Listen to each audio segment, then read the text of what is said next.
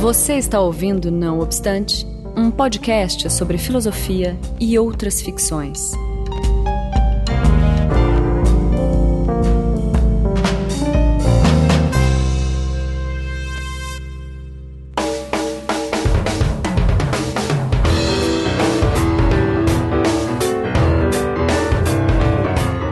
Começando mais um Não Obstante, eu sou Marcos Beccari e estou na companhia de Daniel Portugal. Olá, gente. Tudo bom? Que me acompanha hoje para é, conversar com a doutora Talita Tibola. Diga oi, Talita. Olá, tudo bem? Eu errei a pronúncia, Talita? Não, não, tá certo, é Tibola mesmo. Tá certo. Ok. Uhum. Sobre as noções. Hoje a gente vai conversar sobre as noções de estilo, criação e expressão sob um viés filosófico. Pelo menos esse é o planejado, né? Não sei se a gente vai tratar de todas essas questões, mas pelo menos sobre estilo, né? É, eu vou apresentar rapidamente a Talita e se eu cometer algum equívoco, você por favor me corrija, tá, Talita? Tá ok? Tá, pode deixar. É, é, a Talita Tibola é formada em psicologia, é mestre em educação pela Universidade Federal do Rio Grande do Sul e doutora em psicologia na, pela Universidade Federal Fluminense, com um período sanduíche na Universidade de Bolonha.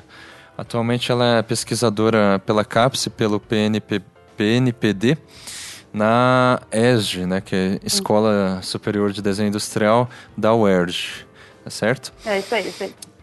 E ela se dedica a pensar, e eu acho que é, é isso que nos, no, enfim, nos interessa bastante aqui, no, tanto no Obstante quanto no Filosofia do Design.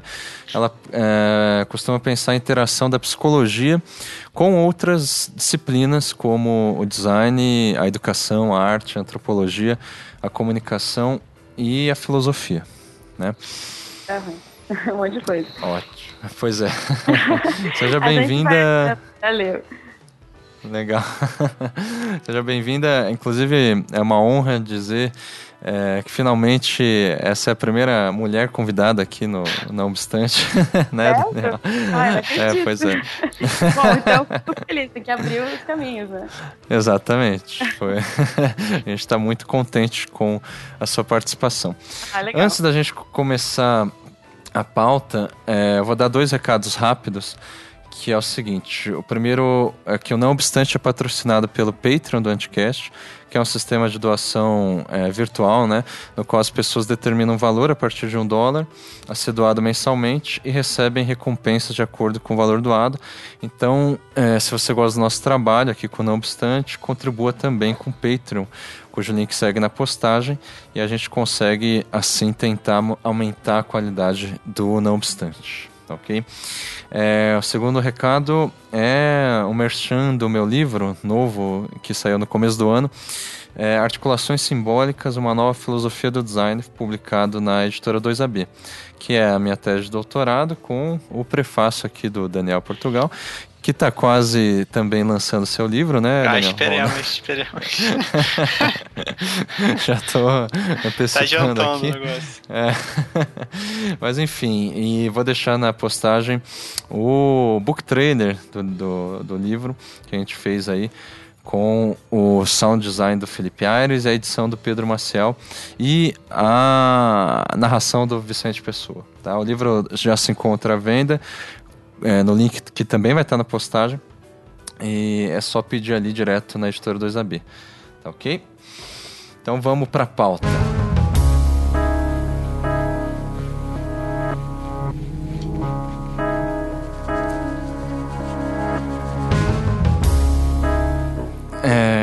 Eu vou te, começar a te perguntar já sobre estilo, e daí você, enfim, é, fica à vontade, inclusive antes de responder a pergunta, se você quiser se apresentar melhor, enfim, falar da sua pesquisa, é, enfim, fica à vontade para é, responder essa pergunta, tá ah, ok? Legal. Assim, quando a gente pensa e fala sobre uh, estilo, sobre uma, a ideia do, de estilo, né? Geralmente ou convencionalmente a gente pensa é, no estilo como um modo pessoal, é, característico e às vezes é, até inimitável de uh, alguém, de algum indivíduo se expressar. Né? Então, é, é, portanto, é um, é um, conceito muitas vezes relacionado à ideia de autor e autoria, pelo menos no campo da, da arte, da literatura. É, já no campo, sei lá, da, da moda ou das, do que a gente poderia chamar de tendências, é, alguns chegam a qualificar estilo como uma distinção que destaca o indivíduo em relação a uma uniformidade de comportamentos ou em relação a, a, a, ordens estabelecidas. Enfim, isso é só um geral do que eu imagino que seja a concepção mais recorrente de estilo. Então, Talita, como que você pensa na ideia do, de estilo, inclusive em relação a essa, sei lá, esse mapeamento preliminar que eu fiz? É, bom, então antes de começar a responder, queria agradecer o convite, assim, também feliz de estar aqui. Agora também, mas ainda sabendo que é a primeira mulher convidada. É, é bem legal estar aqui conversando. E eu gostei também da, da questão que você colocou, assim, que eu acho que eu vou pensar um pouco a partir do, de, da, da relação do estilo com a minha pesquisa atual, mas que, na verdade, ela uh, não existe uma relação direta entre o, o estilo e a minha pesquisa desse momento. Mas eu vejo uhum. um pouco essa noção como é, talvez algo que tenha me trazido até uh, como, como um conceito que me acompanha, digamos, nesse no meu percurso e talvez responsável por eu ter chegado, digamos, ao design. Uhum. Mas então eu estava pensando assim, quando eu conversei com o Daniel outro dia, eu até comentei com ele assim, ai, cara, eu não acredito que eu, que eu aceitei essa conversa, porque eu acho muito difícil de conversar assim também nas pessoas, eu, eu meio que gaguejo, eu, eu tenho uma dificuldade para achar as palavras, né? Uhum. E aí, não, tipo, isso dois... é normal. não, é normal, exatamente, mas eu, tipo, eu percebo muito isso quando eu tô falando. Aí eu pensei assim, nossa, mas isso tem tudo a ver com uma coisa que o que o que Deleuze e Guattari falam sobre o estilo, uma das definições que eles dão, né? Porque, digamos uhum. assim, essa noção de estilo que tem me acompanhado, é, ela está totalmente ligada com a proposta, digamos, do Deleuze e do Guattari. Sim. E aí uma... Eles vão... Vai ter duas frases. Eu, eu já vou chegar na sua questão, tá? Eu vou, eu vou dando esse desvio, assim. É, eles têm duas frases que eles usam bastante no para definir o estilo, né? Que uma é uh, o estilo é fazer gaguejar a língua. Uhum. E o outro é o estilo é criar uma língua estrangeira dentro da própria língua. Eles vão falar isso bastante ligados à questão da, da literatura, mas digamos que a noção deles não está restrita à, à, questão da literatura. Eu posso falar um pouco disso uhum. é, depois, né? Mas, Isso é no Mil Platôs? Desculpa. É, pra... Não, acho que tem mais de um lugar, mas vai ter no Kafka uma literatura menor, na uhum. crítica clínica, que é só do Deleuze e tal, mas ele retoma uhum. algumas dessas questões. Mas é possível que no, no Mil Platôs estiver ou no 2 ou no 4. Quer dizer. Tá. É, não, eu tô. É 2 é o livro no Brasil, né? Uhum. E o 4, o livro no Brasil também, não lembro o número do Platô. Tá. Mas então essa questão do, do gaguejar, queria, é que antes de começar a falar, deixar um pouco assim, para de que maneira geral assim que eu penso essa questão do estilo. O, uhum. essa, o criar uma, uma língua estrangeira dentro da própria língua seria pensar essa questão da uh, de que a, toda a criação ela ela é imanente, ela não vem de algo de fora, assim, né? E eu acho uhum. que aqui a gente já toca um pouco é, de tanto no tema que a gente está pensando hoje, quanto de que maneira que o estilo se relaciona um pouco com a, com a minha pesquisa, né? Que é pensar, eles vão estar preocupados, digamos, em, uh, em pensar quando que existe é, criação, né? Quando que se dá algo novo, assim. E a questão da, da gagueira também tem a ver com, com isso de que qualquer criação ela é sempre uma recombinação de elementos, né? E não é, algo que surge assim do, do nada, né? Para falar bem informalmente. Então eles vão uhum. falar do, de, de poesias que fazem, que operam é, por repetição, e nessa conjugação diferente é que, num pequeno desvio, surge, é, surge o estilo. Então, isso para dar só um panorama geral. Na, e que, é, na minha pesquisa, eu tenho pensado um pouco é a questão das é, práticas criativas colaborativas. Sim. E é, aí, eu, quando eu estava pensando assim, como que eu ia apresentar a minha pesquisa, eu pensei assim, ah, nossa, essa, essa, essa expressão, né, essa questão das práticas criativas, a própria questão da economia criativa, ela está muito na moda, né? Sim, e... no design principalmente, né? Exatamente, no design principalmente. E aí tem uma questão que você levantou sobre, sobre a moda, né? Porque quando eu pensei assim, ah, tá muito na moda, eu pensei também que é, pela questão, digamos, do o estilo vai estar muito ligado à noção de subjetividade no, no Deleuze e Guattari, né? Que essa... Uhum. Por que que algo tá na moda, né? Algo tá na moda porque ele expressa alguma coisa do, do nosso tempo. E uh, não é... Porque não vai ser algo, digamos... Uh, quando se pensa a partir, digamos, da noção de subjetividade, a gente não vai estar pensando no, no indivíduo e nos seus sentimentos, em algo que, que se produz a partir de uma interioridade, mas nesse, nesse pensamento que é sempre coletivo. Uhum. E a uhum. moda tem muito a ver com isso. Esse sentido, em relação ao que você. a, a, a essa, a isso que você comentou, né? Que na moda está geralmente ligada a uma, a uma distinção, né? Em relação a. Nesse um tema estar na moda, né? Por que, que ele por que ele está na moda? Porque ele está, digamos, no pensamento compartilhado. É, não de todos, mas ele é algo que tá, ele emerge, né? Sim. E então ele é um pensamento que passa é, não por uma interioridade, não por uma pessoa. E aí você tinha comentado antes sobre na pergunta, né? Uhum. Na moda é, ser ligada a uma distinção de uma uniformidade, né? E aí pensando por esse por esse lado da, da subjetividade, vai estar tá justamente o contrário, né? A, essa a moda ela vai ser o, um, a constituição de um modo de um modo de vida, assim, né? Isso eu vejo muito um, um dos papéis do, do design né? nessa constituição, digamos, de, de mundos, né? Uhum. E o só que claro, o estilo nesse sentido ele seria sim um desvio dessa, uni, uh, dessa uniformidade, digamos um um desvio numa uniformidade de pensamento. Porque aqui estou pensando um pouco, né, mais a nível de pensamento. Dá para entender um pouco essa o, a linha de raciocínio? Sim. É... Mas assim, só, desculpa, Thalys, só para tentar traduzir um, um pouco pro, pro ouvinte, de repente, uhum. é, e também para ver se eu estou compreendendo, Sim, pegou, né? né?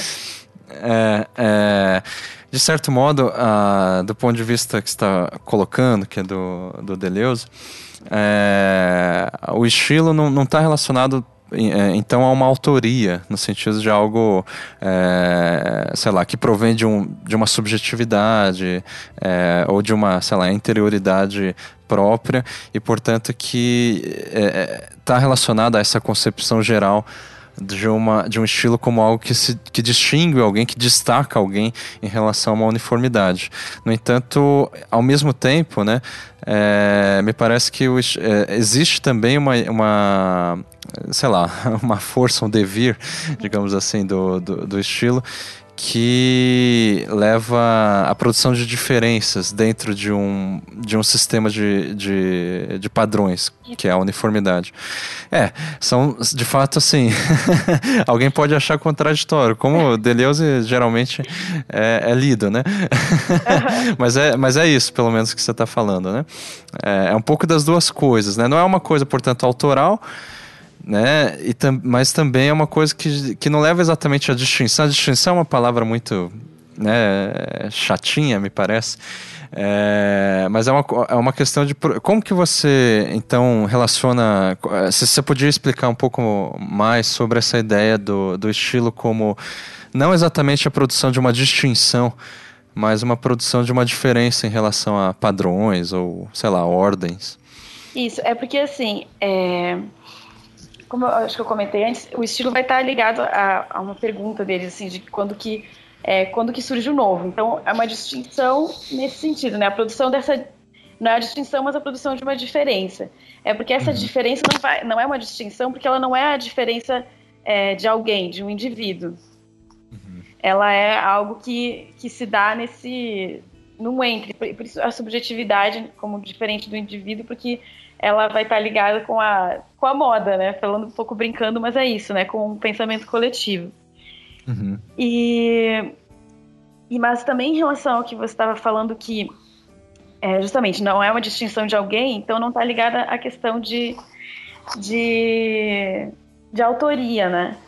Sim. E, e aí essa é uma coisa que, que uma das questões que o estilo me ajuda a pensar, ou me ajuda só a colocar mais perguntas, em relação a, por exemplo, a, a minha pesquisa, a questão da, da criatividade, né, e da economia criativa.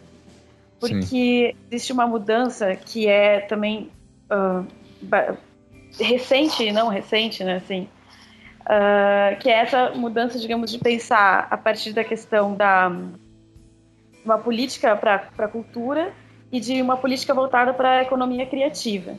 E aí eu, eu tenho interesse de pensar, né, quais são os efeitos é, na, nas transformações da cidade, bom, na realidade, e também como o design se vê quando se pensa a partir da questão da economia criativa, que é, se a, a, maneira que a gente pensa a criatividade, ela está assim muito ligada à questão de, de autoria e ou pelo menos a restrição, digamos, de um de setores, né?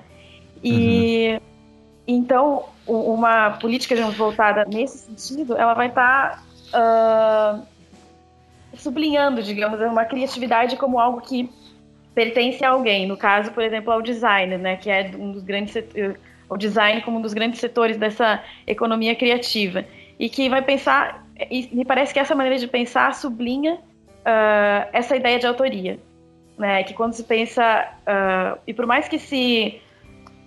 É, não me vem a palavra, assim, se, se, uh, se queira viabilizar práticas é, coletivas, é sempre um coletivo pensado como um grupo, e é, o grupo de artistas, grupos de designers, e não a, uhum. criatividade, a criatividade como algo em si coletivo, sabe? A, pró a própria produção como coletiva. Né? Uhum. Eu acho que eu sei um pouco do que, da sua questão, mas tem a ver com a outra questão que você tinha colocado, né? Como um estilo ligado à questão da, da autoria, né?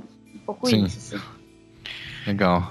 Mas aí, nesse caso, assim, o, o estilo é, advindo dessa desse, sei lá, consciente coletivo, ou bem inconsciente, né? Ou essa força coletiva, como é que se chamaria?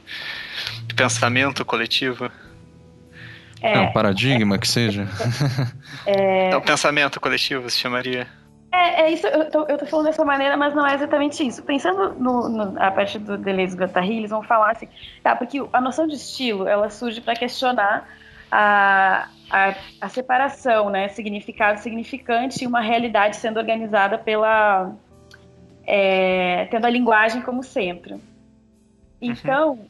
é, eles vão pensar que essa, o estilo vai estar sempre ligado à, à construção de sintaxes, né? E a, a, digamos, o estilo seria quando surge uma nova sintaxe, né? Só que, digamos, na linguística, essa sintaxe vai estar ligada à, à ordem das, é, dos elementos de, uma, de um enunciado. E, e, o que eles vão falar, é, relacionar por sintaxe, vai estar ligado, assim, à ordem de elementos que se conjugam mas uhum. esses elementos eles não são sempre, é, sempre linguísticos e eles não têm uma organização prévia. Uh, é, não tem uma organização prévia de como eles têm que se, se conjugar. Então, só para. É, o, o, quais são os elementos que se conjugam, digamos, para o Deleuze e para o Guattari? São, ser sempre agenciamentos coletivos é, do desejo ou de corpos, depende qual é, a, qual é a obra deles e os agenciamentos coletivos de ação, os agenciamentos tal. Ah. Mas assim, essa ideia de que o, o, é, as, as construção, a construção do real ela é, ela é sempre coletiva e feita no encontro dos corpos. Eu não sei se isso responde também exatamente essa pergunta sobre esse pensamento, esse inconsciente coletivo, mas eu acho que tem sim muito a ver com um inconsciente e uma produção coletiva que é constante. Uhum. Uhum. Não, entendi. É, seria uma coisa mais do inconsciente coletivo. Então, é claro que assim, essa divisão eu tô pensando no Jung que eu tenho. Mas não, é eu outro acho... tipo de divisão, é claro. É. É. É, claro. É, é pois é. Mas acho que pode funcionar também, às vezes. Ah, por que não? Mas, mas enfim, pelo que você falou antes, então tem essa, essa ideia do estilo, a ideia é um pouco aqui que ele rompe a estrutura, né? Eles estão tentando sair, então, de uma noção estruturalista é, de que, na verdade, a, a sociedade e o nosso próprio pensamento, nossas formas de vida seriam regidos por uma linguagem, um tipo de linguagem, né? Como Lacan vai falar, né? O mundo humano é o mundo governado pela palavra, pelo Exatamente. simbólico. E a ideia, então, aqui é que o estilo é, o, é um conceito que tenta romper com, com isso, que tenta é, pensar possibilidades de rompimento com a estrutura, ou de, ou de é, emergência de algo para além da estrutura, ou que rompe, ou que afeta, distorce, sei lá, abala a estrutura, é isso? É, exa exatamente, assim, tipo, é, primeiro é, é, isso que, digamos, essa estrutura, assim, porque a estrutura que eles vão pensar não é exatamente uma uma estrutura com, com um centro, digamos, né? E, uhum. uh, e o segundo é que o que eles expressam, né, com a, com a questão do. com a noção de estilo é o, o momento que determinada organização do real sofre um, uma transformação. Dito assim parece meio abstrato, né? Mas acho que foi para onde que a gente foi andando. Mas é, é isso que eles querem querem expressar, essa possibilidade. Uma expressão que eles usam que é ah, é, é que, que todo. Que, que todo. Agora não me vem, mas é que todo elemento emite signos, né? Os signos não estão ligados só à questão do, da linguagem, né? E isso eu acho bem importante é pensar também para o design. Ah, sim, eu acho que uma questão que é interessante para o design, eu acho que, que o design tem a, a ajudar o pensamento, é essa questão da não é, do questionamento da divisão né, do significado e significante, que é de uma forma e de um conteúdo. Que talvez para o design já esteja mais ou menos. É, é, é uma coisa um pouco mais uh, fácil de aprender. Só que, por exemplo, se a gente vai pensar na. Não, não sei muito na filosofia, mas assim, nas ciências humanas, que se pensa sempre com essa questão né, de uma do, do, significado das coisas, a palavra também como sempre uma autoanálise e tal. Só que e que é e toda a nossa organização feita por uma é, uma uma forma dando algo dando forma a um, a um significado. Que por exemplo, o que está que que tá sendo colocado ali é o fato de que a própria uh, para usar uma, é, a expressão que eu estou usando, digamos agora, a própria organização, né, digamos dos do, dos elementos é a própria constituição da forma já é já constitui o modo de pensar já, já constitui o significado, não existe essa separação, né? Uhum. E isso, eu, pra, assim, pra eu que não sou do, do design, olhando para o design, me parece muito claro, né? Que, que esse... Uh, que, que, o design, a partir da, da, da, relação com, com a constituição das formas, produz modos, modos de vida, né? Modos também de, de organização. Não sei quanto que isso dentro do design é, ou, ou, discutido ou, ou que se tem uma maneira de pensar dessa, dessa forma. Mas ficou claro isso? Ficou. Sim, sim. é, mas então eu acho que é por isso que é interessante pensar o próprio design como um modo de pensar, como uma prática de pensamento, uhum. né? E não é, como algo que vai dar, dar forma a, a outra coisa, né? Sim. É, essa, você acha que então o design poderia ser entendido como, sei lá, uma, uma prática de, de produzir estilos? Isso. Entendendo. É, é. Entendendo por estilo, assim, de modo geral, se, é, a partir disso que você diz, é, é, eu, re, eu resumiria que o estilo é aquilo que produz diferença dentro de um conjunto de valores semelhantes. Isso, exatamente. É. é. essa, essa questão, por exemplo, o design não é, não vai ser, digamos, uma fábrica de estilos, porque essa produção, digamos, ela tá por toda parte. Eu acho que no design isso fica mais visível, porque quando, uhum. por exemplo, a gente liga, lida com, com a linguagem, né, galera da universidade que está sempre escrevendo textos e textos e textos, me uhum. parece que linguagem escrita, é a ou falada, questão, tá? É isso. Parece que isso não fica. É, parece que existe um vício maior de uhum. pensar uh, como se a gente tivesse um pensamento ao qual a gente vai dar uma forma. Né? Uhum. E parece que o, o, o, no design, essa questão da, da de que existe uma produção de estilo na, na, própria, na própria prática, uh, me parece um pouco mais uh, explícito, mais fácil de aprender. Né? Uhum. Mas ele também, mas não, não é que a produção do estilo está ligado a, um, a, um, campo específico assim. Não, não é restrito ao design. É, né? exatamente. E de fato, no design a gente tem, na verdade, essa, é, uma preocupação, só que me parece que é sempre, sei lá, principalmente, isso não só no design, parece também que na arte contemporânea, por exemplo, que qualquer, tudo que é produzido me parece que isso está relacionado ao que você estava falando sobre anunciado, linguagem dessa ideia de ter um conceito, por exemplo, né, prévio, a ser transformado é, ou a ser representado no estilo. Eu acho que não é também por aí, né? Que ah, é, você está colocando. Uhum. Isso, porque... Seja, diga, diga. Não, não, é, e é só reforçar isso, né? Porque o, o, esse conceito ele se dá justamente na própria realização né, de, um, de uma obra, né? Ele é um, é um processo duplo, assim. Sim não é unilateral, né? Que vem lá do mundo das ideias. É, e... exatamente. Eu acho que talvez por isso que o próprio Deleuze também é um... O Deleuze e o Guattari são filósofos que ficaram, não sei se já estão passando de moda, mas ficaram muito na moda, sabe? Porque ah, ainda estão um... muito na moda. É, ah. então tá. mas porque existe um modo de... Uh, essa questão de uma... Um reforço em pensar em ligar o pensamento a uma pragmática talvez seja é, bastante uh, eficiente. É uma palavra um pouco complicada essa, assim, mas uh, que quebra um pouco determinados vícios nossos, né, de pensar essa questão da, das ideias de um lado e as práticas de outro, assim. Sim. Essa, essa questão da pragmática é interessante, porque quando, quando você falou, por exemplo, que a forma, de certa maneira, já é o conteúdo, é, a gente pode também pensar isso de uma outra maneira, que, que acredito que é bem distante do que uhum. o Deleuze e o Guattari estão propondo, então, que seria a ideia da primazia do significante, né, por isso. exemplo.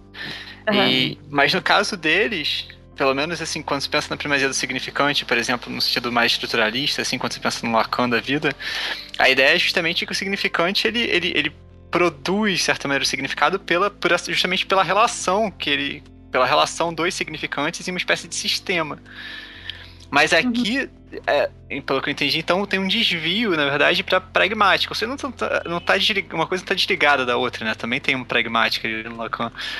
Mas é interessante pensar que você sai então dessa visão meio tem tem os significantes e assim eles importam, mas eles importam na medida em que em que eles se estruturam e, e tem os significantes, mas eles aparecem em uma assim, é como se você saísse dessa prisão da linguagem. É uma, tem essa, tem essa, assim, uma coisa, para ser claro, assim, é uma coisa bem romântica, né? Assim, do tipo, a, a, linguagem tem uma estrutura que te aprisiona, entendeu? E isso transforma a, o pensamento, a vivência, a experiência em uma coisa morta. Mas uhum. também tem a linguagem que, que emerge do, sei lá, da, da natureza, da, força da natureza, da força vital. E essa é a linguagem criativa, né? Isso é a ideia romântica clássica. Tem aí, então, uma. É, é, isso, mais ou menos? Assim, é uma ideia, é uma proposta nesse sentido? Não. Você quer dizer uma proposta romântica? É, não romântica no sentido qualquer, mas nesse aspecto específico, né?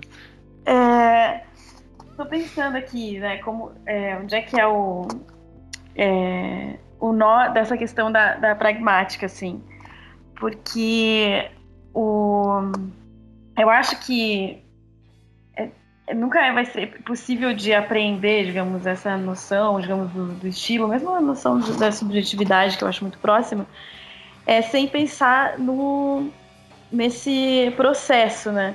E aí eu acho que quando eu falo a forma já é conteúdo, é um pouco complicado como afirmação. Acho que não é uh, por aí, mas é o fato de que nenhum. É, não, não existe essa uh, algo que precede, né? Uh, uhum. a, a, é, sim, essa a primazia, né? Sim. Uh, disso. E. Mas, eu acho que. Desculpa. Não, não, pode ir, porque eu tô aqui tentando pensar. E... Tá. É que eu acho que a grande dificuldade é, não, não, não é a dificuldade da Thalita, mas a nossa dificuldade de, de tentar, é, na verdade, traduzir a, a, as questões de estilo a partir do Deleuze, é, é uma dificuldade que, assim, todos esses conceitos, como, sei lá, autoria, subjetividade, os conceitos que, ou, as palavras que a gente está usando aqui, uhum. elas vêm carregadas, né, de todo um, uma lá, uma carga da história da filosofia que tem, sei lá, significados é, mais é, convencionados em relação a esses conceitos. E geralmente o Deleuze ele é, não segue esses, essas, esses significados convencionados quando ele usa essas palavras. Sim. Né? Então é muito difícil porque toda vez que a gente tem que falar de, por exemplo, subjetividade ou autoria ou produção de diferença, significado significante, é, deveria ter uma espécie de nota de rodapé para explicar qual que é, qual que é, assim, é, é, qual que é a, a, a, o sentido que ele está usando, né, para se referir a esses, a esses, termos. Sim, a minha nota de rodapé para a questão da subjetividade é, ultimamente, uhum. assim, para conseguir me comunicar melhor e tal, e eu acho que faz muito sentido também, é pensar a subjetividade como a subjetividade de modo de vida, é um Sim. modo específico de um tempo, de um espaço que as pessoas é, é, compartilham, né, de viver, assim. Mas não é só de viver, de viver, pensar, olhar. Então, é, eu, eu, penso isso para tentar explicar o que eu estou chamando de subjetividade como diferente né, da, da questão do sujeito. Sim. É.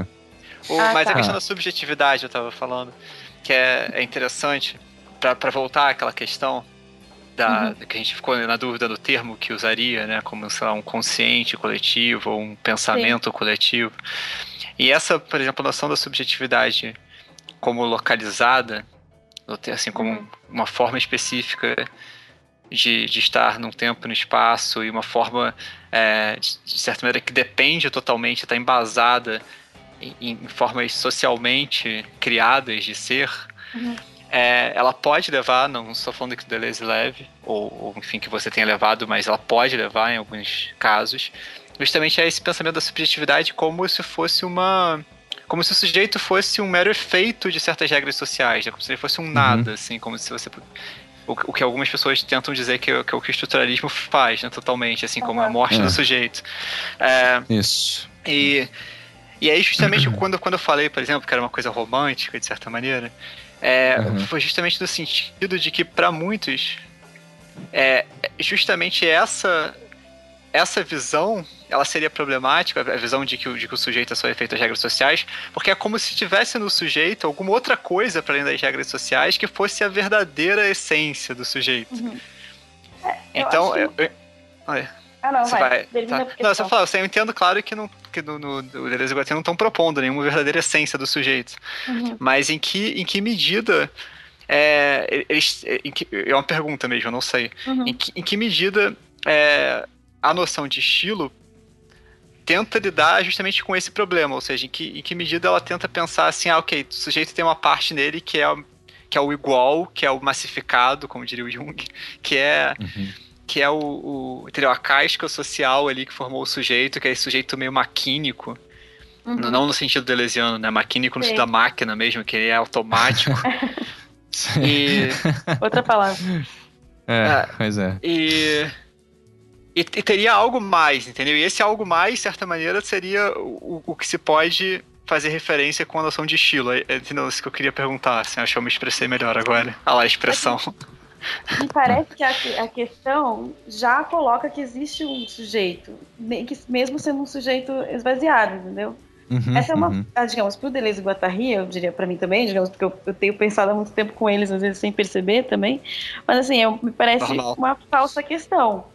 Porque se a questão que estão colocando é realmente de que é, as coisas, não é que elas se dão só, digamos, num... Uh, assim, algo que é localizado historicamente, mas é retomando até a explicação meio teórica, assim, né? Considerar no agenciamento de, de corpos e de enunciados, né? Que vai a produção na produção de sentido.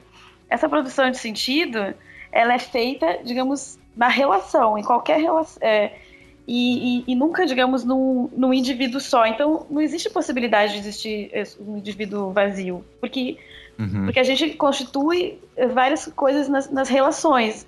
Por isso que eu, antes uhum. eu comentei que é, tem que a, a gente tem que pensar sempre no, no movimento e não na.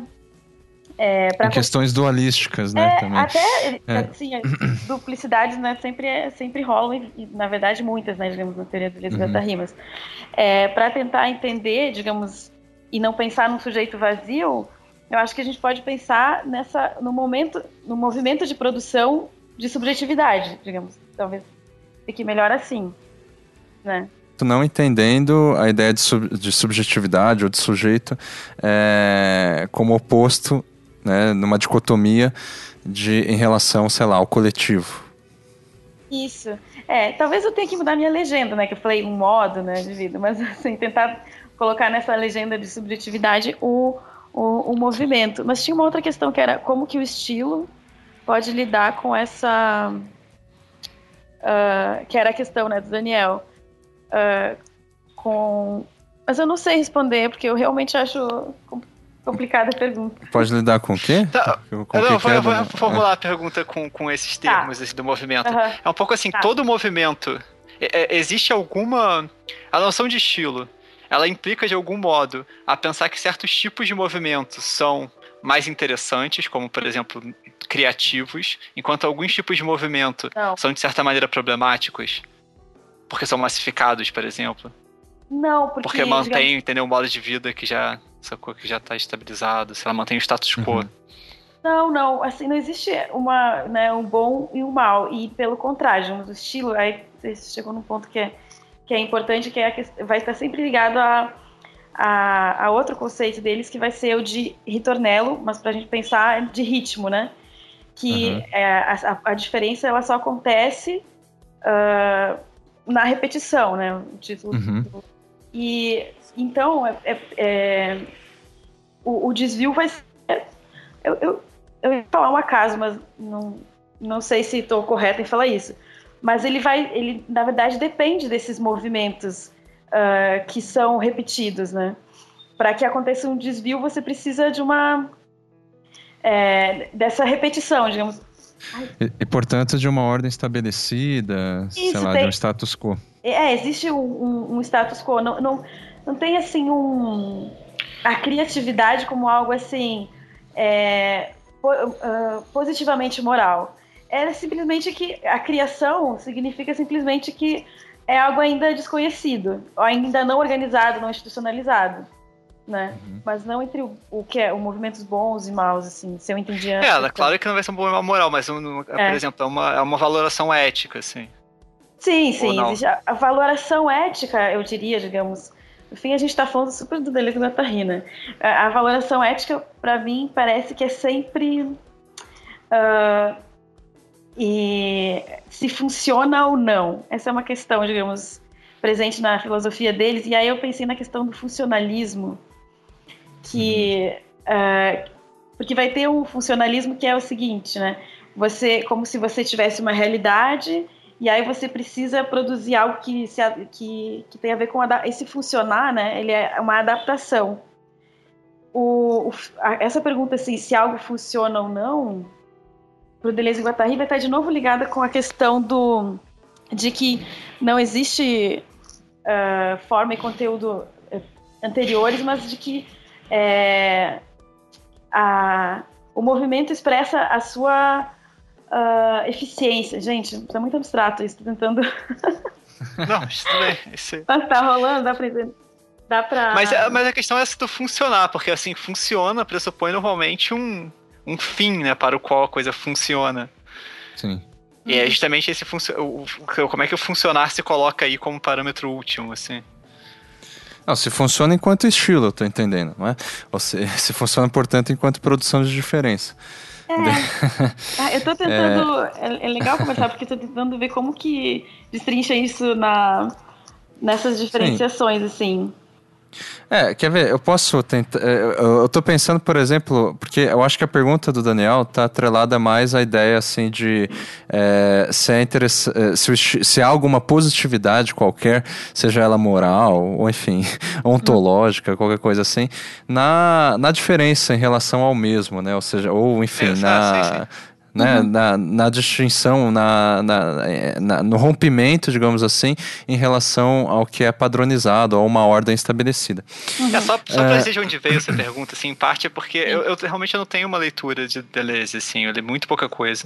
Uhum. E, e, assim, eu volto e me converso com, com deleuzianos, assim, muito diferentes, inclusive, inclusive vocês dois, mas são outros. É, não, não que vocês sejam é. deleuzianos, assim, total, mas é, são pessoas que leem Deleuze. É, e, e, uma coisa que assim, eu não noto. Na Thalita eu não sei dizer, eu não notei isso ainda, mas também não posso dizer que, que não é o caso. Mas uma coisa que eu, que eu acho que o Marcos, assim, pelo menos é, é curioso que tem uma interpretação do Deleuze que é diferente de, da maioria dos deleuzianos. Com que, é, é, tem, um, tem, tem, um, é, tem uma coisa meio, eu diria, eu chamaria de revolucionária, que é essa, uhum. essa questão de dizer assim, ah, não, mas sabe, isso aí é o mesmo, a gente tem que arrumar novos modos de vida, novos não sei o que, produzir sei lá o que. Eu fico pensando assim, cara, mas isso oh, é muito posso, romântico, sacou? E aí eu acho... Posso falar o meu. Ah, uh, desculpa. Você, Marcos, depois eu... é, o, o, meu ponto é, de vista ah. em relação a, a isso, assim. Uhum. Meu ponto de vista é muito simples, né? Só que daí eu, eu acho que a Thalita não vai concordar. Não, mas só pra dizer que eu é. acho que, geralmente, que o Marcos não não tem essa visão, assim. Sim, sim, sim. Tá? Então, mas só para explicar o porquê que, de repente, eu, eu, concordo que haja isso, Daniel, não, não em relação a Talita, mas de outros deleuzianos que eu converso. Mas é, eu acho que isso acontece basicamente porque, assim, eu, é, a minha interpretação do Deleuze é do Deleuze sozinho. É, eu não leio o Deleuze com o Guattari, entende? Não leio, eu acho, é um rasgo. nem uma fogueira, né? Olha O mal do Deleuze é o Guattari. Ai, entendeu?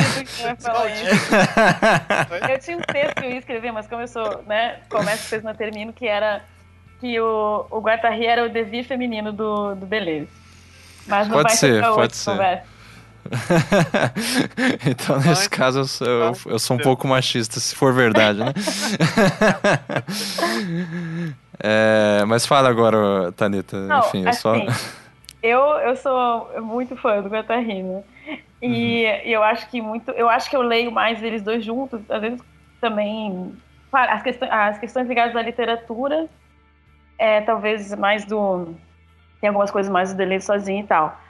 Mas eu acho que essa questão tem a ver com os vícios que todo tipo de ismo cria. E, e eu vejo que existe um, assim, né, talvez é, num deleuzianismo que é a, a diferença, diferença, sabe, com uma certa é, talvez às vezes ingenuidade, eu acho, mas ao mesmo tempo, acho que tem, e aí isso sim tem a ver com o Guattari, mas eu acho que é uma coisa positiva e tal, que é um movimento, é, digamos, ali da, do antiédipo e do mil platôs, uhum. né? Que uh, vão falar, sim, de uh, movimentos revolucionários, né? E, e aí, é, e vão, vão pensar, sim, na transformação da, da subjetividade. Eu uhum. acho que tem diferentes maneiras de, de pensar isso, assim, né? Não é.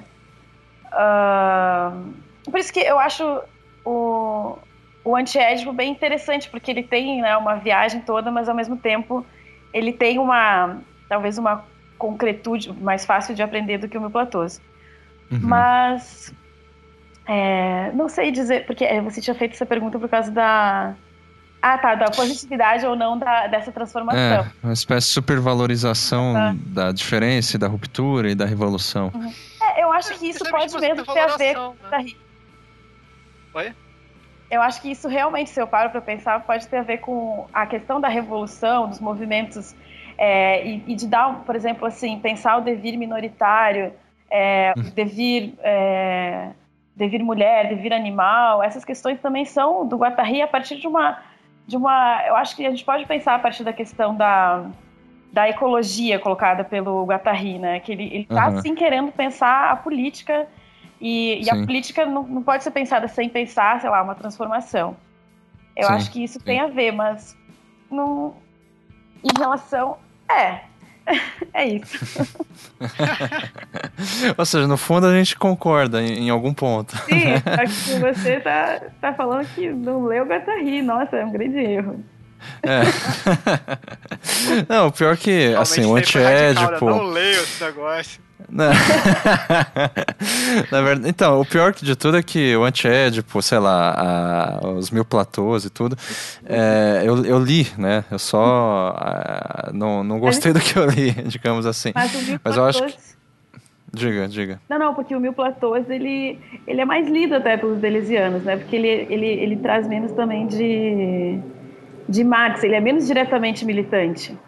Sim, sim, sim. É, enfim, mas assim, no fim das contas a gente concorda que a, a, a, culpa é do Guattari, né? A culpa ou o mérito. É, que o seja. mérito. Né? É. Muito bem. Mas, ó, sobre essa questão da diferença, o que eu, eu é, sei lá, uma valorização ou não da, da diferença, essa relação da diferença com, com a repetição e o mesmo, é, e, e, retomando a ideia do, de como que isso se dá no estilo, eu fico pensando, por exemplo, na, na numa prática, não sei dizer se é artística, Uhum. mas na qual, sei lá, um artista, por exemplo, ele busca, na verdade, ao invés de ter um estilo, ele busca não ter um estilo definido. Então a gente vê uma série de narrativas e enunciados assim de, sei lá, músicos falando ah, é, a nossa banda ou o meu trabalho busca na verdade ser eclético e não ter um estilo definido. E daí eu acho interessante a gente notar como que um artista, um escritor, um cineasta e tal, justamente tem um esforço, digamos, de eliminar alguns vícios estilísticos, que uhum. a gente uhum. pode dizer assim, para adquirir o domínio de, na verdade, é, várias linguagens diferentes. Uhum. Então a ideia de eliminar um vício, é, ou seja, a ideia de um vício estilístico é a restrição de uma única linguagem. Então, muitos artistas buscam é, se, se, se, libertar, digamos, dessa, de, dessa restrição, desses vícios é, estilísticos, justamente para abranger mais linguagens diferentes, né? Isso, eu, mas o que eu acho mais interessante é ver que nessa, nessa ação de tentar eliminar os, os vícios estilísticos, eles acabam impondo é, marcadamente um estilo próprio. Uhum. Então, nesse sentido, o estilo ele também pode ser entendido como uma forma de vício, mas é aquele vício que resta quando a gente tenta eliminar todos os outros. Eu acho que isso tem mais a ver com a noção. Eu estou colocando isso assim como uma reflexão que eu tive agora, que é a noção do, de estilo do Deleuze, se a gente tivesse que traduzir isso num exemplo mais prático, ou mais, sei lá, palatável. É, o que, que você acha disso? Eu achei bem legal esse exemplo que você usou, assim, e porque também ele, ele mostra como é, o que, digamos, eu estava falando mais teoricamente, que é essa relação, digamos, de um estilo com, é, com uma prática, né? Eu, uhum. eu, fiquei fazendo uma imagem na minha cabeça aqui, né, do, desse artista tentando é, fazer um exercício, né, para se curar dos vícios. Sim, e, ser eclético e tudo. É, e só que esse essa ação, né, ela se dá uhum. justamente numa, ela, ela não é tão uh, tão racional quanto uma, uma, essa prática do da, da, repetição mesmo, pensar alguém aprendendo um instrumento, né, que uhum. ou uh, sei lá, pensei mesmo no Grotowski, né, que tem uma questão da no teatro da repetição, assim, né, que, que você cria a partir de, um, de uma exaustão, assim. Sim. E, e eu acho que expressa bem como que a partir de uma repetição surge o, esse, esse desvio, assim. Então, do, do que você uhum. falou, né? Esse fato que é, é também um vício, mas ele é um vício que, que te faz, faz um esforço para não ter todos os vícios. Nunca tinha uhum. pensado assim, né? Mas é, mas, mas, mas é, por outro lado, mas por outro lado, às vezes também é uma ideia assim de é, mesmo que você não queira desenvolver um estilo, uhum. você é, justamente pelo, pela, pela, pela não intenção de ter um estilo, uhum. é, se forma um estilo, entende? eu acho que isso tem a ver. Agora eu tô falando mesmo assim uma coisa que eu pensei do uhum. agora, né? Eu acho que isso tem a ver com a questão do erro, né? Que uhum é como se o. A, a, é uma coisa até meio também senso comum falar, né, que no erro, né, que surge a criação. Mas eu acho que é muito concreto, né, pensando, uh, pensei, ah, tava pensando agora o estilo como o erro, né? Que é quando você repete e e aí você você erra, você não tá mais só seguindo a partitura, você consegue é, ouvir outros, outro som, né? Pensar outro som justamente como aquilo Sim. que eles chamam de outra sintaxe. É como um desvio, né? Para não usar erro, de repente. Isso, não, né? exatamente. É, é, porque, é porque eu usei o desvio antes e agora Sim. eu achei que talvez Mas, pensando em Sim. erro poderia ficar um pouco mais claro. É, é que é um desvio. É, erro, erro é, é o que... também, porque também, claro. é, é o contrário à norma, né? Tem essa, essa negatividade. Então, é que a ideia de um desvio não intencional, quer dizer, se fosse para ilustrar isso, é tipo assim: o cara vai aprender piano, ele tem que imitar de, de fato o que está na partitura. Né? Ele tem, digamos, copiar a part, é, copiar, ler a partitura em primeiro lugar, uhum. né? E depois reproduzir exatamente é, a obra que alguém compôs naquela Sim. partitura. É, o cara vai aprender a desenhar, ele vai copiar muitos desenhos é, e por aí vai, né? O cara vai aprender cinema, sei lá, ele vai tentar copiar vários estilos. E é, eu acho que a ideia do, do estilo como um desvio não intencional ou como erro como quiser, né? É, então, erro é... erro é interessante, eu acho. Eu gostei do termo erro aí. Pelo menos pra, pra... É, é quando você justamente quer assimilar um determinado estilo e não consegue, ou seja, por isso que é um erro, né? Sim, sim. e, e, e, daí você desenvolve o seu. Eu acho que essa é uma questão interessante. O, isso me faz lembrar que o, o Roberto Machado, né, que é um, um dos deleuzianos aí, né, uhum. é, brasileiros, ele define o estilo deleuziano naquele livro Deleuze, a Arte e a Filosofia Sim. como sendo o estilo Deleuze é falar em, seu, em, falar em seu próprio nome usando o nome de outros. É. Muito bom, é pra não dizer que ele rouba de todo mundo, né? Exatamente, é, é pra...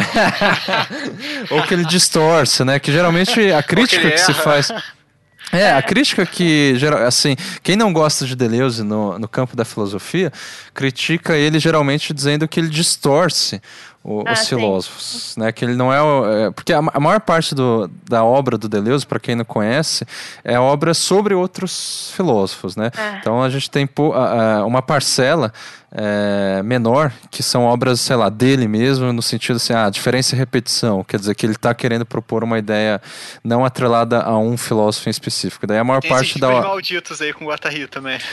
É. é. faz parte dessa parcela. Mas, enfim, a, a ideia é que é, ele, assim, é, assim, ele pode ser considerado uma espécie de historiador da filosofia, porque ele fala de muitos filósofos, né? É, só que daí a crítica que se faz na história da filosofia, assim, nesse, no, na disciplina de história de filosofia, é que ele distorce muitas coisas do que o, o, os autores falam. Por exemplo, ele é capaz de transformar um Leibniz, né, no livro A Dobra, é, num pensador que não é metafísico nem transcendental, assim. é, é, acho é um... que, exatamente, você vê que isso é um, é um desvio, acho que tem, é muito legal pensar dessa maneira, né? Você... É, eu gosto muito de uma expressão que eu não lembro qual filósofo que fala, que ele, ele fala assim, ah, o Deleuze é um leitor. Uhum. E se a gente for pensar assim, é muito interessante, porque quando a gente lê alguma coisa, a gente não. É, a menos que a gente queira fazer uma resenha, alguma coisa assim, mas a gente lê e a gente usa aquilo da maneira que funciona pra gente, só pra usar a palavra de novo. E, e aí a gente vai usar com esse, com tal outro autor, com outras referências, né? Nesse sentido também que que existe sempre um, um entre, né? Não está na gente, né? A leitura. E eu acho interessante chamar então ele de leitor e pensar essa questão da, do, de uma leitura, né? Porque tem menos rigorosidade do que o filósofo que vai dizer a verdade, uhum. para pensar tanto ele quanto é, como lidar com, com o texto, né? Deles, do Deleuze do Guattari. sim, sim. Exatamente, ou seja, como na verdade é, é me parece que para eles em específico a, a, ideia de estilo como algo de, é, é, que produz a diferença uhum. é, é, levada a risca, a cabo, assim. Então, tipo, ou seja, é como se a gente tivesse que. É como se a gente dissesse. Eles insistem no erro. Uhum. no erro de, de distorcer filósofos, de. Enfim, de falar de conceitos. É, de tentar assim, ser? É, de ter um sentido próprio, que, é, de ter um sentido, inclusive, inverso e distorcido de conceitos tradicionalmente trabalhados na filosofia. Sim. É, né? Uhum. e por aí vai.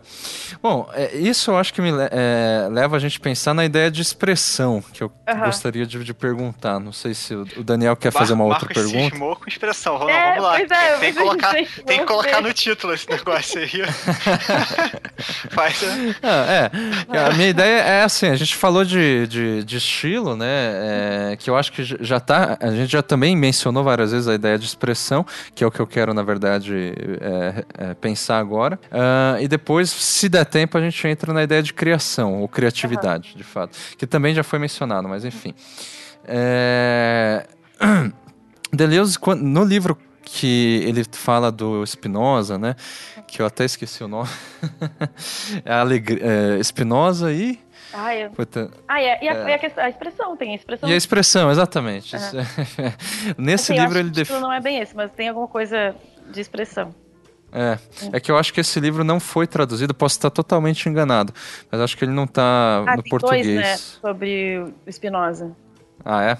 Acho então tem isso também. Mas um algum deles foi traduzido para o português? Sim. E você sabe o nome? É, é a questão da expressão, alguma coisa. Assim. Spinoza Filosofia Prática, é esse não? Ah, é, tem esse. É esse ah, que eu ah, tô pensando, Bom, na então verdade. Vai, é que tem essa questão de expressão. Depois eu desculpo. Tá. Ok. E daí ele define expressão nesse, nesse livro do Spinoza e a Prática, né? A filosofia prática, alguma coisa assim. É, de, de, repente eu estou quase aqui buscando no Google, mas enfim, para não, não, atropelar aqui as coisas. É, a expressão né, é, que ele pega de, Spino, de Spinoza é justamente não a manifestação de uma essência, uhum. que é na verdade a herança, a ideia de, de expressão no sentido aristotélico, né? mas no sentido espinosista como um modo particular de ser e agir no mundo. Sim. Né?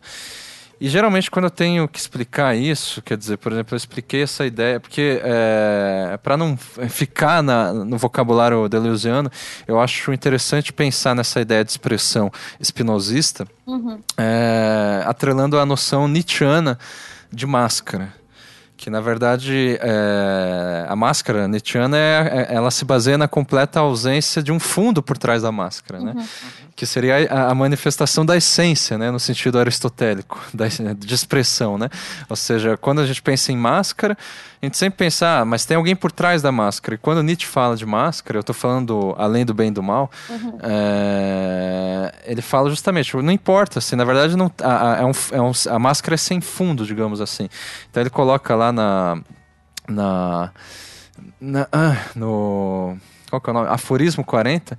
A criança dissimula sem culpa e vive de máscaras como se estivesse sempre numa eterna brincadeira. Né? Então, assim, o que eu ia perguntar em relação a isso, que na verdade foi uma relação que eu fiz com a ideia de expressão, né? É se você acha plausível essa relação da ideia de expressão com a ideia de máscara. E quando eu pergunto isso, eu penso, por exemplo, nos rótulos de produtos, embalagens, mas também nas convenções sociais, como forma de expressão social, é, entre outros artifícios, inclusive estilos de vida, e, entre outros, que vão expressar valorações, aparências e, e, e inclusive conformam identidades ou subjetividades, né? Uhum. é, eu, assim, faz tempo que eu não, não leio o, o Nietzsche, assim, mas pelo que você está falando sobre essa, essa ideia de máscara, né? Essa aproximação, né? Eu acho ela bem útil é, para entender um pouco essa nossa conversa também, né? E também trazer o, o Spinoza para pensar uh, junto com essa discussão do estilo, né?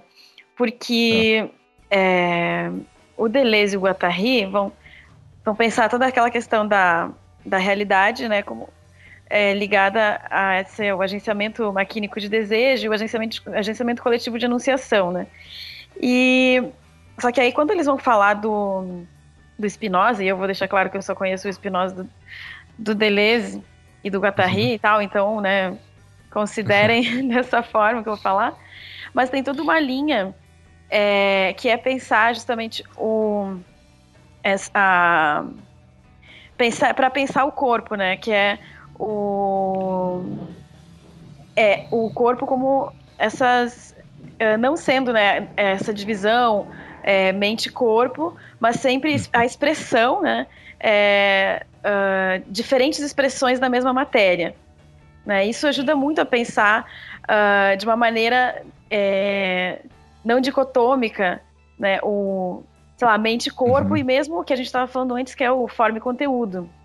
Né? Sim, então, sim. é muito útil mesmo trazer o, o, o Spinoza com essa questão de expressão que é, que, porque expressa né, um pouco do que a gente estava falando.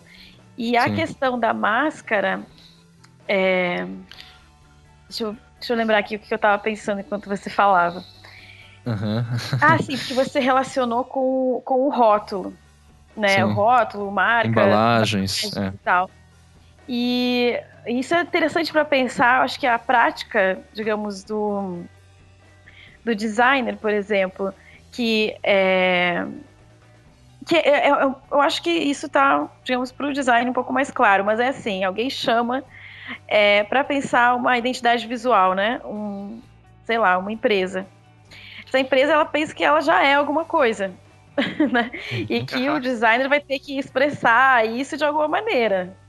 Né? Só que na verdade ela passa a ser. E aí isso seria a ideia, né? De que vai existir uma identidade visual, que é um, é, o que se vê, né? E atrás disso existe alguma coisa, né? E, esse foi a, mesmo que abstrato, assim. É, assim, tipo, a existência da, dessa empresa. Só que, na verdade... É, o próprio é termo essência de marca já é ilustrativo é, aqui, né? Isso. É. E eu acho que... Essência que da marca.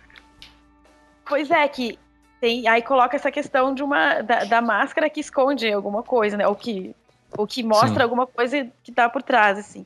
E eu acho que uhum. isso é, mostra... Que é justamente o contrário da noção de máscara nietzschiana, né? Sim, exatamente o contrário, de... é. E, uhum. e aí, se a gente pensa a partir da questão da, da máscara nietzschiana, a gente tem é, aquilo que a gente estava conversando de que as coisas... De que é, a partir da constituição da, da identidade né, uh, visual, se tem, se tem uma, Exatamente, você constitui a identidade a partir dali, né? Pouco por isso que eu dizia que eu acho que essa pensar a partir do design, a gente vê de que maneira que, que, essa, que não está separado, né, a forma e o conteúdo. Eu uhum. acho que é bem a partir dessa ideia da que, que você está trazendo da, da máscara, né? De uma máscara que não tem nada por trás, que eu acho que pode ser que o, que o designer tem muito a ensinar, né? A nos ensinar como pensar. Eu digo eu, né? Porque eu não sou designer. E é, é um pouco isso, assim, que eu acho que. É dessa relação, assim. E portanto, se a gente retomar a ideia de expressão, a gente pode pensar na, na ideia de expressão justamente como, ou sei lá, isso me remete à noção de univocidade, que o Deleuze também se apropria do, do Spinoza, né? Que é essa ideia de assim, você cria uma voz, você tem uma voz. A expressão é a, a, a ideia de, da, da da manifestação dessa voz.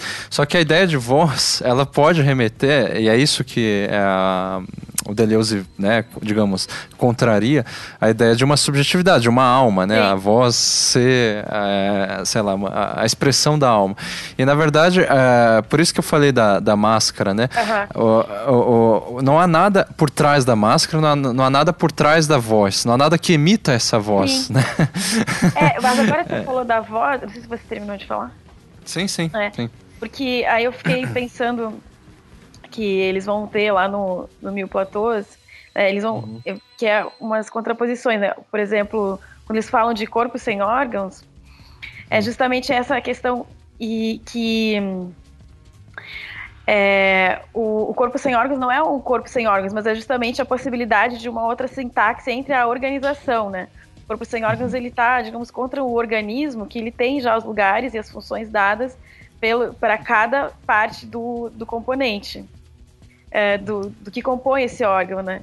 E, e aí, o que, que você fala da voz sem nada por trás, Sim. Uhum. que, digamos, eu, eu relaciono com a questão que eles vão colocar no meu platôs do corpo sem órgãos, né? Que Sim. é uma noção que surge para questionar é, é que surge para questionar, mas digamos que ela está em contraposição com a noção de organismo. Que o, e o organismo como é, esse, essa organização que já, já tem uma é, localização e função própria para cada parte que compõe esse organismo. Uhum. E aí o corpo sem órgãos, digamos, é o fato assim que é, cada componente tem uma expressão própria e pode se reorganizar de outras maneiras. E aí, retomando o que a gente estava falando a partir do estilo, tipo, a constituir outra sintaxe, né? A gente pode construir outra sintaxe a partir da voz, de uma voz sem nada por trás, né? Sim. Acho que era mais ou menos o que eu tinha falado. Sim, exatamente. Essa voz está relacionada ao estilo, no uhum. sentido de, também de ela repercute vozes alheias, né? Essa é a ideia de univocidade, né? Ela é, é, de certo modo ela é como se fosse um eco da voz alheia, só que ela também tem, digamos, um som próprio, né? Uhum. É. Mas por que então é. univocidade? Se ela então, é, justamente, é um eco. É, então, mas é, é justamente essa ideia de que assim, é, não é uma unicidade. É, eles colocam a universidade em contraposição ao, ao, ao, ao ah, sentido de unicidade. Okay. Entendeu? É como se fosse. É, é uma voz, entre aspas, Entendi, única. Uma, tá. Mas também ela. Mas não é, um, é um... não é um corpo com órgãos, como a Thalita estava falando. Exatamente, ela não é uma unidade. É, entendeu? Ela, ela não, não, tem uma identidade também no sentido de ser uma singularidade. É, singularidade sim, mas ela não, não, não se, ela não é, não se cria por si mesma. Entende? Tipo, tem um termo filosófico para isso, mas que eu não. não tá na, na, ponta da língua eu não lembro. É, ela, que é isso, ela não se cria por si mesma. ela sempre. Ela só se dá em relação às outras, né? Uhum. É, isso tem um pouco a ver com o, a, uma ontologia relacional, que é o tema do último programa que a gente é, fez. É, que é as coisas existem sempre em relação. É, nenhuma, existência, nenhuma existência precede a relação. É, eu acho que essa questão da ontologia relacional responde à questão do Daniel do sujeito vazio. Uhum. Né? É, é, que é uma questão que pressupõe uma dualidade, pelo menos, ou assim, né, é, é, de uma unidade de um lado em relação e de outro lado uma, uma falta de unidade, ou enfim, uma, um agrupamento. Né? Uhum. Sim, pode ser, pode responder, é verdade. É? Bom, é, Diga. Não, não. Agora, é, é que eu queria agora entrar, assim, já que eu acho que ficou, assim, é, claro, eu acho interessante. Assim, só pra gente tentar é, resumir de uma maneira, sei lá, mais ou menos didática, uhum. é, a gente falou que na ideia da, do estilo como aquilo que produz a diferença dentro de um conjunto de valores semelhantes, e essa produção de diferença, na verdade, ela não é que seja desejável produzir a, a diferença, e essa foi uma das perguntas do Daniel, né? É. Mas ela é quase que inevitável, né? Uhum. Pela repetição de, de, de valores semelhantes. Né?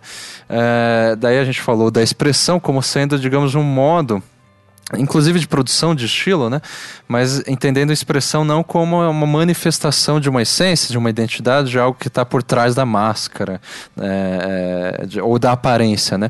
A expressão justamente como a manifestação de uma aparência, mas a aparência não em contraposição à essência nem nada. Né? Ou seja, essa ideia do sem fundo da, por trás da máscara é, Nietzscheana, né? Uh, e disso a gente chegou, me parece, na ideia assim de que tanto os rótulos das empresas, ou dos, enfim, na, na verdade dos, dos, produtos, mas também as convenções sociais, a, a, os valores, é, tanto das empresas, mas os, valor, os valores, sei lá, individuais mesmo, são sempre expressões sem fundo, né? Ou seja, uhum. elas, a, a gente está sempre é, de certo modo, embalado pela, por máscaras, né, ou por aparências, isso não tem nada de negatividade. Na verdade, essa é a imanência, né, é, deleuziana. É, isso, é, sempre uma... É, diga, diga. sublinhar, porque eu acho que essa questão tem a ver com também a outra questão que o, que o Daniel colocou, porque essa, é, essas... É, é, você falou essência sem fundo ou foi máscara sem fundo? Bom... É, é aparência sem fundo. Essa aparência, isso essa aparência sem essência é justamente, digamos, o que coloca o fato de que elas estão sempre sendo, é, sendo, sempre sendo produzidas. E eu acho que é a partir desse gancho que se coloca a noção, digamos, de revolução dentro da, da, do, da, do Deleuze do Guattari, né, da teoria deles, que é uhum. esse fato assim que você no, nos pequenos movimentos, digamos, nessa constituição, é, existe uma auto uma produção do mundo, né? No qual uhum. se é ativo. Então isso é uma, é, é uma revolução, né? Porque tá, tá falando da transformação. Não necessariamente isso está querendo dizer de macroestruturas, mas eu acho que está por aí a, a revolução da. Sim. É meio descentralizada essa ideia de, de revolução, né? Ou seja, sem centro. Né? É. é. E também é como se fosse assim, uma resistência inevitável, né? Uhum. É, que sempre se produz em relação às ordens predominantes. E nisso eu estou totalmente de acordo. E, mas onde eu queria chegar é justamente é, muito bem o que, que o estilo e a expressão e de repente essa ideia de, sei lá, revolução sem centro tem a ver ou pode ajudar a, nos ajudar a compreender a ideia de criação e de criatividade, é, de questões de criar algo novo, que eu acho que é um problema muito presente na filosofia da Luziana. É, que problemão, né? Isso aí que você coloca. É, de repente nem ele conseguiu resolver direito, né? Não, assim, é, o... na verdade a gente só tem que colocar problemas, né? Sim. Essa é, Também. é Pois é, olha só, respondi meio na brincadeira, né? Uhum. Mas que eu acho que a questão da criação, talvez algo novo, surge quando tem é, problemas novos né? E eu falei meio brincando isso, ah, a gente coloca os problemas, tem que resolver, né? Porque é uma questão delesiana essa, digamos. Mas eu acho que faz sentido pensar a criação dessa maneira, sabe? Uhum. E aí é, faz sentido também é, pensando que para ver se a gente realmente está fazendo pesquisa, né? Ou se a gente está chovendo molhado, sabe? Sim. É, quando que existe um, um problema e questões novas, eu acho que passa por aí a questão da criação que eu acho bem difícil da noção de criatividade. Uhum. E, é, na verdade, não, assim, pode ser. É porque eu acho que a, a noção de criatividade é, é muito é, capturada daquela maneira que, que eu comentei no início, né? Uh, que é o fato como se a criatividade fosse setorializada, né? Existissem lugares é, privilegiados para que essa criatividade acontecesse. Aflorasse, tá? Uhum. Exatamente, né? Essa... E aí sim, né? Uma coisa... Ou, ou às vezes pessoas privilegiadas, né? É... Isso, na verdade. Ou modos de vida privilegiados. Se você pensar, digamos, a, a, o campo, digamos, da arte, da criação, que como, como algo que tem que se. É, que a gente tem que fazer um esforço para produzir a própria ideia de repetição de alguma coisa assim, de, é, de alguma atividade, tem pessoas que vão estar tá privilegiadas em termos de ter tempo para investir certo, nesse tipo de criatividade, né? Num tipo uhum. de atividade considerada artística. Agora, Sim. se a gente pensar a criatividade como algo difuso e como ligada a essa é, necessidade de uma de, é, bom, de uma colocação ou de solução de problemas, aí, então ela é algo que faz parte do, do cotidiano. Na verdade, para o Deleuze Guattari, a própria a, é, a, é, a vida, digamos, é em constante criação, né? Sim, sim. Então eu não sei responder essa pergunta. É, não, então deixa, deixa eu levantar um, um outro problema. Não, peraí, peraí, peraí, uhum. vamos... Tá, ok, então... Deixa eu falar um pouco desse, do último. Ok. Porque aqui, de novo, eu não sei porque que hoje eu tô aqui né, pensando nos românticos, mas... Ah, tá, entendi. Mas, o, mas essa questão da criação, por exemplo, é, e principalmente quando você fala que a criação é a vida que faz, de novo a gente volta aqui para a questão é, romântica total. E assim, não só do, do, se a gente pode não pensar no romantismo aí do final do século XVIII e do século XIX, mas estou pensando aqui no Bergson, por exemplo, né, que claramente tem influência romântica.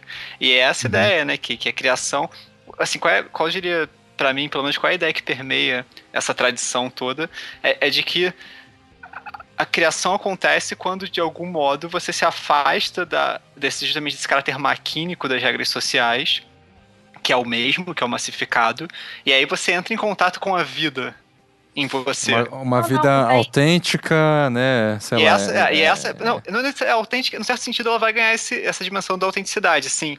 Mas ela é, não tá é relacionada ao gênio. Isso, mas não é, não é a autenticidade naquele sentido essencial, né? É a autenticidade em movimento, é a autenticidade produtiva, criativa.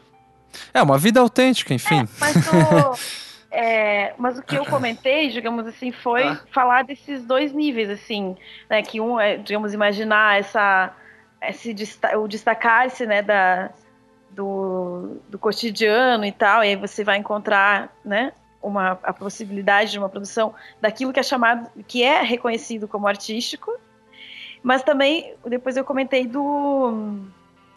É, dessa criatividade, né, do criar que se dá no, no cotidiano. Eu não gosto também muito dessa palavra, mas assim. Ah, mas você quer dizer que é um criar próprio da vida. Não, mas então, entendi, inevi nem, nem inevitável, tô... né? Uma coisa não. assim como se fosse uma criação inevitável, que sempre acontece, por mais que a gente não queira. É, mas é que daí eu fiquei na dúvida sobre, por exemplo, em relação. Eu acho que isso é diferente, é justamente essa divisão, a diferença com relação a, a ao, ao romântico.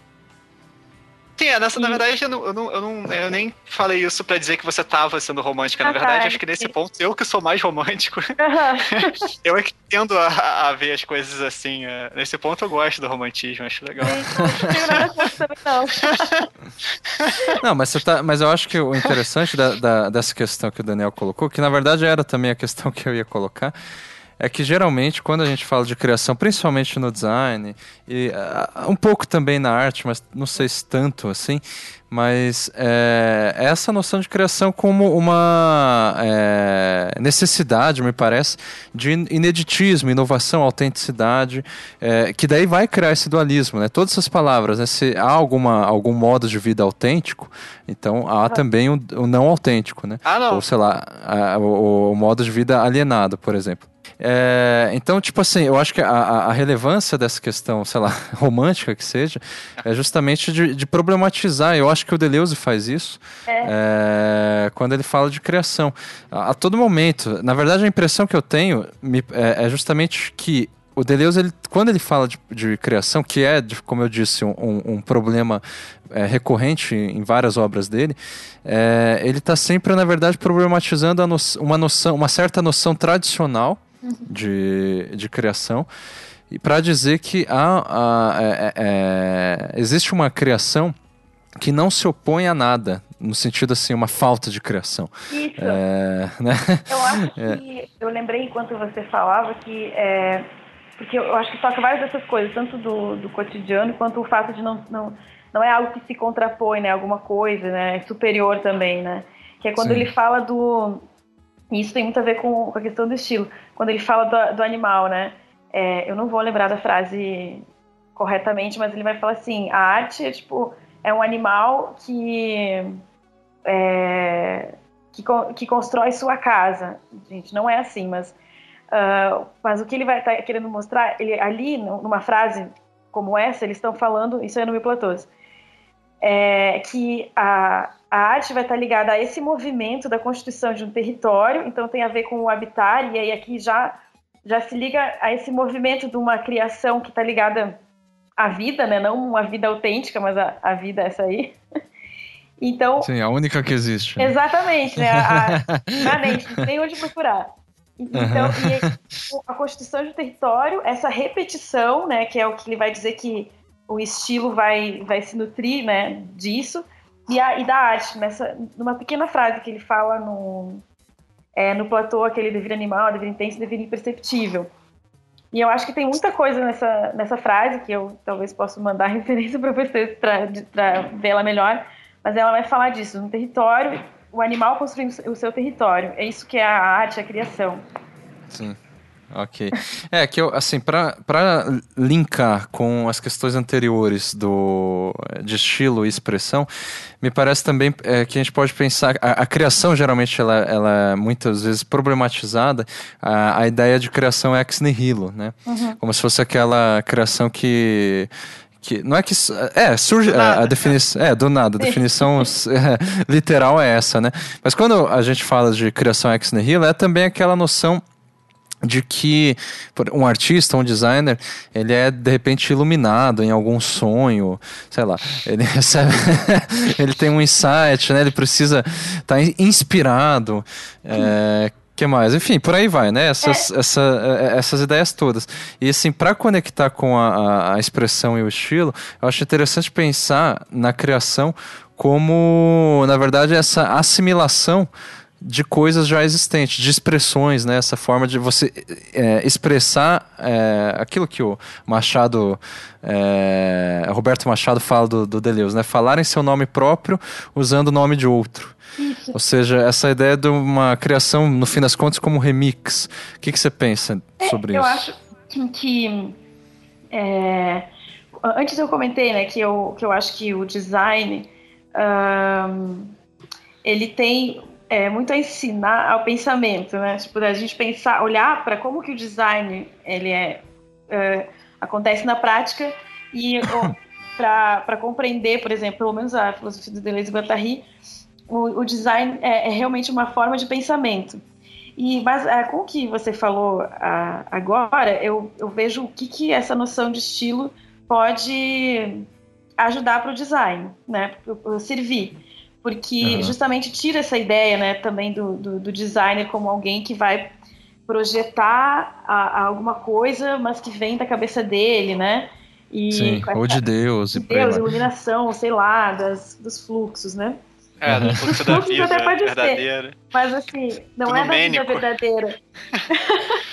então, essa questão do remix tem, se liga, né, com a frase que eu falei lá no início, que é criar uma língua estrangeira na própria língua.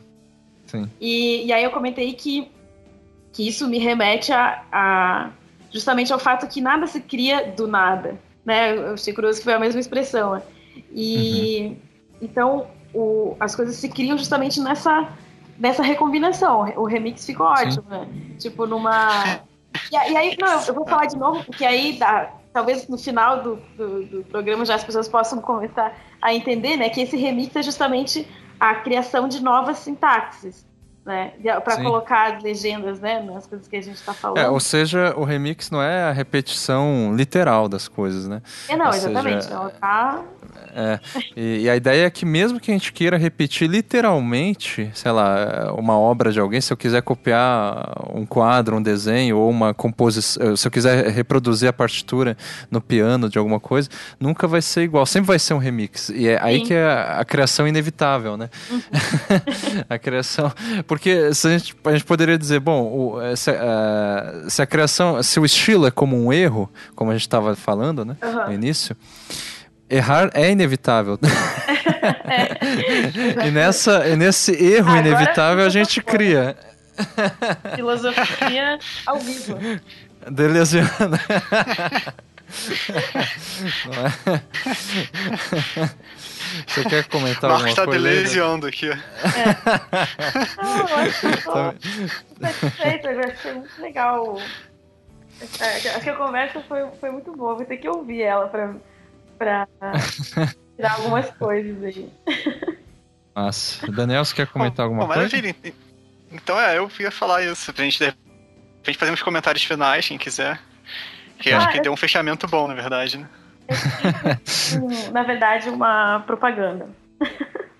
Ah, por favor, fica à vontade. Não, é, é uma divulgação. Ah, por favor. É, é, que a gente tá. Acho que vai rolar na, é, na UFRJ, acho que é na Escola de Serviço Social, é, a partir de 18 de outubro, um uhum. curso sobre é, Deleuze Bergson. Está sendo montado, assim, né, pelo o Vai ser tipo um curso de extensão.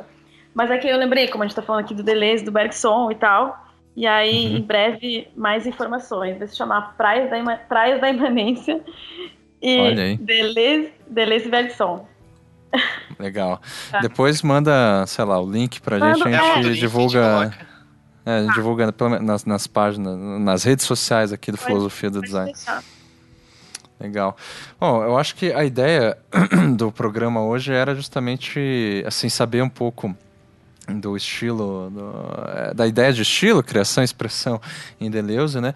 Eu queria agradecer muito aqui a, a, a Thalita e aproveitar também para agradecer não só a participação dela aqui no programa, mas uma coisa que a gente não mencionou, mas que eu gostaria de mencionar agora, a contribuição dela junto com a Bárbara na revista Trágica, ah, que vai sair em breve. O... Exatamente. elas, elas contribuíram com ar... Exatamente, elas contribuíram é. com um artigo É, se quiser até falar um pouco desse artigo, Thalita, agora, mas só para é, contextualizar aqui para o ouvinte, vai sair uma edição é, especial da revista Trágica, que é um periódico científico, né, sobre filosofia do design. É. E, e a, a Thalita ela contribuiu com um artigo junto com a Bárbara. Tá certo, Thalita? E que o tema é, um pouco. tem a ver com o é. nosso debate. É, eu acho que eu fico até na dúvida do que comentar, porque eu acho que a gente tocou bastante questões que, que tem no. No próprio artigo? No próprio artigo, assim. Tem. Eu acho que talvez o artigo é um pouco mais focado na questão do, do pragmatismo e traz algumas outras questões, mas eu acho que tá bem em sintonia, assim. Então, se, se gostaram da, da conversa, Sim. dê uma olhada lá. Então, assim que sair a revista, a gente também divulga por aqui, certo, Daniel? Com certeza. E obrigado, hein, Thalita? Foi ótima a ah, conversa. Obrigada por seu convite e tal. Foi muito, muito obrigada. Legal. A gente vai. Espero, a gente, eu, eu espero contar com você em outros, em outros programas, pois em é. Outros programas. Vai outros depois. Pode de, de outros temas, inclusive, se quiser sugerir algum. Tá ok. Até é, se você tiver algum artigo, Talita, para assim relacionado ao tema, que não seja esse da trágica, porque ele, ele, ainda não foi publicado, é, é, manda para mim que eu, eu coloco no, no post. No eu link, até acho é. que é no link, já publicado. Exatamente. O link no post. É, até vou tomar a, a liberdade, é, Daniel, de colocar um artigo que eu escrevi com o Rogério de Almeida sobre a ah, autoria claro. e que a gente fala bastante sobre essa questão de estilo no Deleuze também. Uhum. Tá, tem a ver com o tema né, aqui. Thalita, muito obrigado. Espero contar com, com sua presença de novo. Legal. E vamos dar um tchau coletivo, então. tchau, tchau. tchau, até mais. Parece Teletubbies esse negócio, né? É. Tchau. Hora de dar tchau.